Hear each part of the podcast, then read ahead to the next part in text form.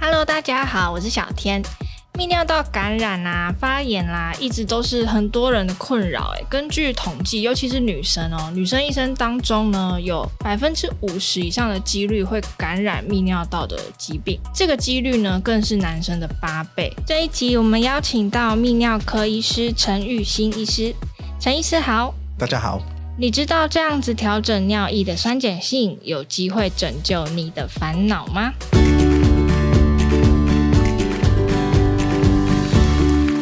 医师，这一集要来教教大家如何避免泌尿道的感染和发炎。那我们常常听到啊，想要预防泌尿道感染，第一件事情就是多喝水。嗯。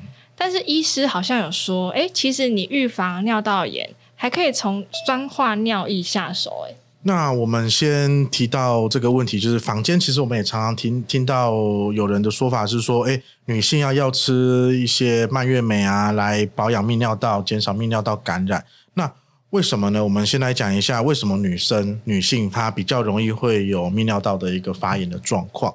主要是因为女性她的尿道很短，就是大概只有三到四公分，所以而且开它的开口啊，距离我们的肛门跟阴道的开口其实非常的近，所以说呢，就是呃，在肠胃道这边或者是阴道这边的细菌，很容易就会经由尿道上行去感染到我们的膀胱这边，导致膀胱发炎。那就是我们以最常见的一个大肠杆菌来说好了。那其实，在肛门附近本身就有，就是正常本来就会有大肠杆菌的一个存在。嗯、那就是这一些细菌啊，大肠杆菌啊，可能就会利用它们的菌毛啊，或者是一些呃细菌的一些外膜上的蛋白质来附着，就是跑到我们的呃泌尿道的一个上皮去附着在那边。那正常的状况下，当我们多喝水、正常的排尿的状况下，它可能这些细菌啊就会被我们的尿液给诶冲出去，不容易去附着成功。对，那但是假设说我们喝水喝的少，然后又常常憋尿的话，那这些坏习惯可能就会让这些病菌啊，就依附在我们的泌尿道的一个黏膜上面。Oh. 对，那随着时间一久，这些细菌可能就会滋生增长，那引起一些尿道炎啊、膀胱炎啊，增加它那个感染的一个风险。嗯，那也因为呢，就是弱酸性的环境是不利于这一种比较常引起。呃，发炎的大肠杆菌这一这一类细菌的一个生长，就是弱酸性的环境不利于它的生长，所以才会有说，哎，酸化尿液来预防这个泌尿道感染的这种说法。哦，对，所以相对来说，如果你的尿液是偏呃没有那么弱酸性，就有可能会增加它感染的机会。应该是说，就是这一种细菌啊，大肠杆菌在中性跟弱碱性的环境上的时候，其实是比较适合它去生长。哦、对，这个是在实验室里面做出来的一个结果。嗯嗯，那就是，其实我们等一下也会提到，尿液其实也是本来就是弱酸性啊，应该是说就是弱酸性的一个环境。哦、对。那既然要来酸化它的话，我们要怎么样做？是从饮食上面去做调整吗？呃，其实就像刚刚主持人提到的，就是我们泌预防泌尿道感染，其实呃多喝水啊，规律的排尿，其实才是最大的一个关键啊。嗯、那饮食等等什么酸化尿液，其实都只是辅助啦，嗯、并不是最重要的，就是一个对帮一个忙，帮一个忙而已。对，那我们先了解一下，就是说呃尿液正常的一个酸碱值好了，就是我们常听到 pH 值。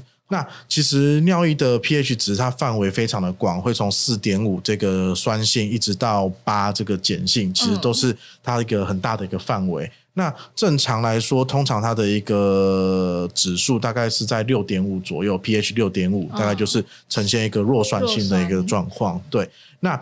就是就像刚刚提到的一个弱酸性的环境是比较不利于大肠杆菌这一些引起尿路感染的一个细菌去生长，所以说，诶，我们只要适当的去摄取一些酸性的一些食材啊，可能就会可以帮助我们的尿液去偏偏酸，那去。达到一个预防泌尿道感染的一个状况。酸性食材像是什么？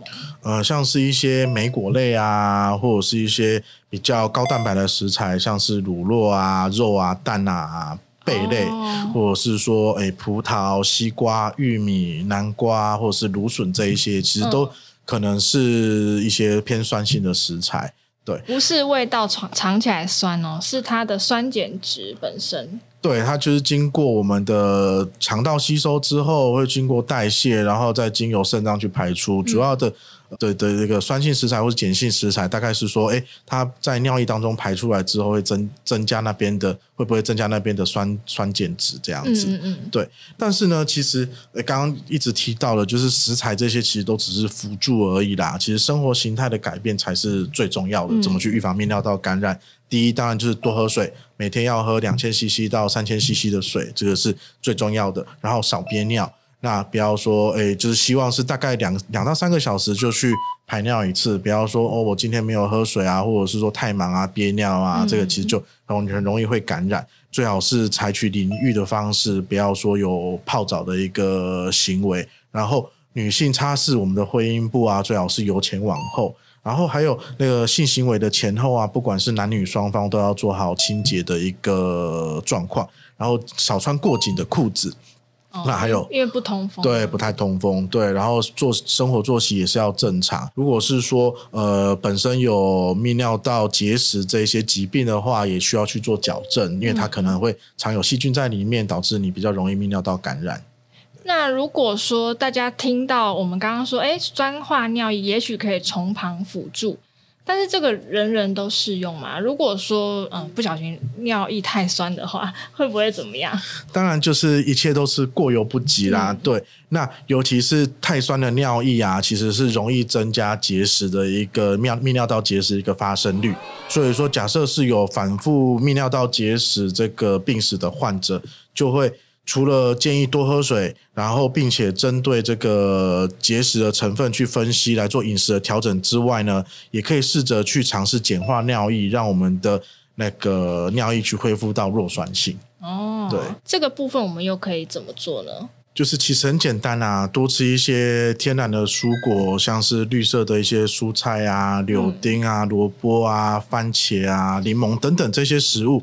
并且减少食用这一些肉类啊、气质等等这些高蛋白的一个食材。因为刚刚有说肉类跟气质是酸性的，对，比较偏酸性的食材，它就可以帮助碱化尿液。嗯，那有人就会问说，哎，那柳丁跟柠檬吃起来明明就酸酸的，酸酸的啊，为什么你说它是碱性食材？那其实因为会经过肠胃道的吸收、身体代谢之后，然后再经过肾脏的排泄，它其实会让我们的尿液是呈现一个碱性的一个状况。嗯，对。那我们也常常，比如说买水的时候看到有碱性水，哎，那我这时候如果挑碱性水会不会有效？呃，其实讲到碱性水这个东西啊，其实水里面呢、啊、本来就含有一些离子的存在。那假设是说我们把水通电啊进行电解，水中的阳离子像是。钙啊、镁啊、钠啊、钾这些金属离子，可能就会因为带正电，然后就聚集到我们的阴极那边去。那这些阳离子又同时会吸引我们水中的氢氧离子去靠近，所以说靠近阴极附近的水就是所谓的碱性水。那反之，在阳极附近的水就是酸性水了。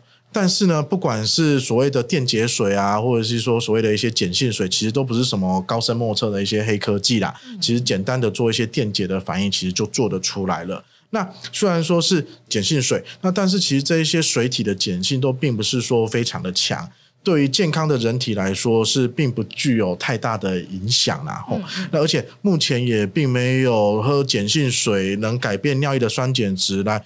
预防肾结石这个问题呢，目前并没有大型的文献去做一个佐证。哦，对，所以其实呢，就是讲讲讲了这么多，其实还是要提醒大家，就是刚一些过酸啊、过碱的一些尿液，其实都不应该是常态啦。然后、嗯，对，那要碱化或者是酸化我们的尿液，其实都只是辅助。如果说要预防我们的泌尿道结石啊，或是我们的泌尿道感染啊，其实。最正确的态度当然就是一直提的多喝水嘛，维持健康的一个生活习惯，改变饮食的一个习惯，然后如果有发现不适啊、不舒服啊，就尽早就医。如果喜欢我们这一集的早安健康 Podcast，记得订阅我们，然后留下你的五星好评。还有其他想听的内容，也可以留言告诉我们哟。那想要脱离泌尿道的反复感染呢？除了水分摄取一定要足够哦，那还可以透过饮食来从旁辅助，帮助尿液酸化，也是能够帮忙打造细菌不容易生长的环境，那让你离泌尿道感染的机会再更远一点。这一集的节目，我们来宾是泌尿科主治医师陈玉新医师接受我们的访问。医师，刚刚我们提到说，有一些食材啊，可以来辅助我们酸化尿液嘛，这些饮食。诶，那这些饮食会不会让身体反而变成酸性体质啊？之前好像有听到酸性体质这个说法，诶。首先要澄清的是，哦，人体只有呈现弱碱性才是健康的，然后还有什么呃，酸性体质是百病之源，特别容易罹癌。其实这个近年来这种酸碱质、酸碱性体质的这个各种说法被广泛的一个流传宣传，然后并成为一些保健品的广告啊，或是养生类的一些呃电视节目所热捧的一个概念。嗯、那但是呢，科学上并没有这种酸碱性体质的一个说法。然后其实也要提到，其实在国外倡导这个概念的这一个一位美国人的样子，他。其实也因为倡导这个概念，然后去对于他的患者没有适当的去治疗，所以其实，在二零一七年的样子，其实被美国的法院判赔几，好像是几亿，然后甚至是要去坐牢的。嗯、所以其实这应该一切都是一个需要澄清的一个概念啊。所以科学上并没有说什么酸性体质容易致癌，或是酸性体质怎么样。的说法是吗？应该是说，我们要询问的是什么叫做酸性体质，因为其实并没有提出一个定义，说什么才叫做酸性体质。嗯，对，因为呃，人体体内的一个酸碱度其实是维持一个恒定的，就是正常人体的一个身体状况来说啊，整体的状状况来之下，我们的血液跟组织液其实是维持在。我们的酸碱值就 pH 值大概是七点三五到七点四五之间哦，就是中性再到弱碱性一点点。对，大概其实是呈现一个弱碱性的一个状况。嗯、那如果是说血液的一个 pH 值是高高于七点四五的话，那就是所谓的碱中毒。那如果是低于七点三五的话，我们就会把它称为是酸中毒。对，那体内其实就是有有三大系统啊，就是缓冲系统，还有肾脏的控制，还有呼吸系统，这三大系统去维持我们体内的一个酸碱平衡。对，让我们的血液啊，它的酸碱值仅会在一个很小的范围之内去做浮动。所以身体本身它是有机制去维持我们的酸碱值的平衡就。对啊，身体做了非常大的努力，让我们的身体是维持在这个弱碱性这个范围。嗯、那就是我们必须要诶强调的是啊，血液的酸碱不会因为食物去改变。对，因为就刚刚刚刚提的，就是我们的身体为了维持身碱的身体的一个酸碱度，我们、嗯。的小肠啊，会依据身体的状况，就是说选择性的去吸收酸或者是碱，那多余的部分就会有肾那个粪便去排出。那另外呢，像是身体代谢之后的一些酸，它会有非常多种，有一些就会经由肺部经由二氧化碳呼吸的方式所排出。那另外呢，还有一部分是经由肾脏代谢之后，经由尿液的形式去做排出。所以说，绝对没有诶、欸、可以让身体变酸或是变碱的一些食物。所以说，坊间流传的那一些说，诶、欸、可以让身体酸化啊，或是碱化的一些食物或是商品，其实是都是不太正确的。哦，但这边说的是血液是没办法，但是尿液是可以的嘛？因为依据刚刚医师的说法，对，因为其实呃，尿液的酸碱值其实是会受到食物的影响。为什么呢？就是。呃，应该这么说，人体排出的一个液体当中，其实酸碱值变化最大的，应该就是我们的尿液。嗯、那为什么呢？就是如同刚刚有提到的，我们身体为了要维持我们体内的一个血液组织液的酸碱值的平衡，它会花了很多的力气去去做一个调控。那多余的酸或是多余的碱，可能就会从肾脏去排泄出来。所以说，就是像刚刚提到，正常的尿液的 pH 值是在四点五到。八之间，那不过多数人的尿液都是呈现在 pH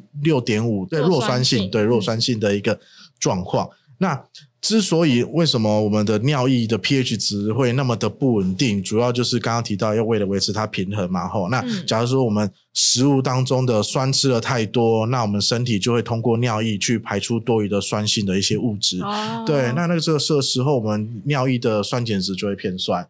那如果吃太多碱的东西的话，那排出来的可能就会呃偏碱，就是有点来来回回在矫正它的感觉。对，就其实为了就是维持我们的体内的平衡，然后去把多的给排出来，然后去达到一个平衡，那就是靠尿液的这个方式去做调整。哦，所以如果是这样子解释的话，其实我们也不用担心说，呃，吃到变酸性体质就容易得癌症，对不对？因为根本就没有这回事嘛。呃，就是为什么坊间会有一些说什么酸性体质就比较容易致癌的说法？嗯、其实，呃，就是像刚刚提的，根本就没有所谓的酸性体质这个东西。其实。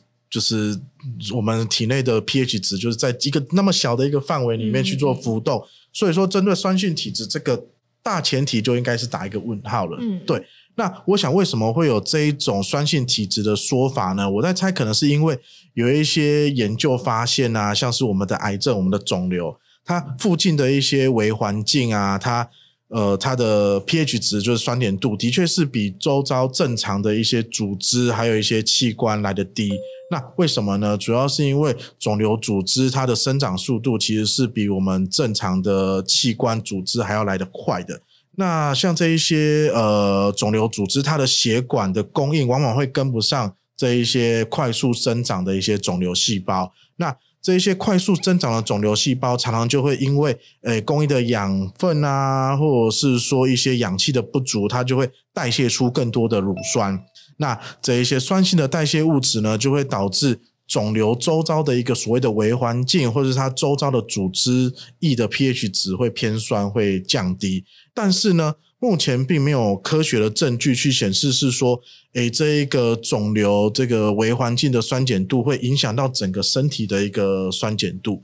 所以说，其实呃，这个酸性体质易致癌的说法，其实我想应该是比较不正确的啦。嗯，对，就大家也不用再焦虑这件事情了。对对对对对。今天教的真的非常实用哦，就觉得很多人应该也是第一次了解到这个概念。那我们今天呢，感谢医师接受我们的访问，谢谢医师，谢谢主持人，谢谢大家。那节目我们下次再见喽，拜拜，拜拜。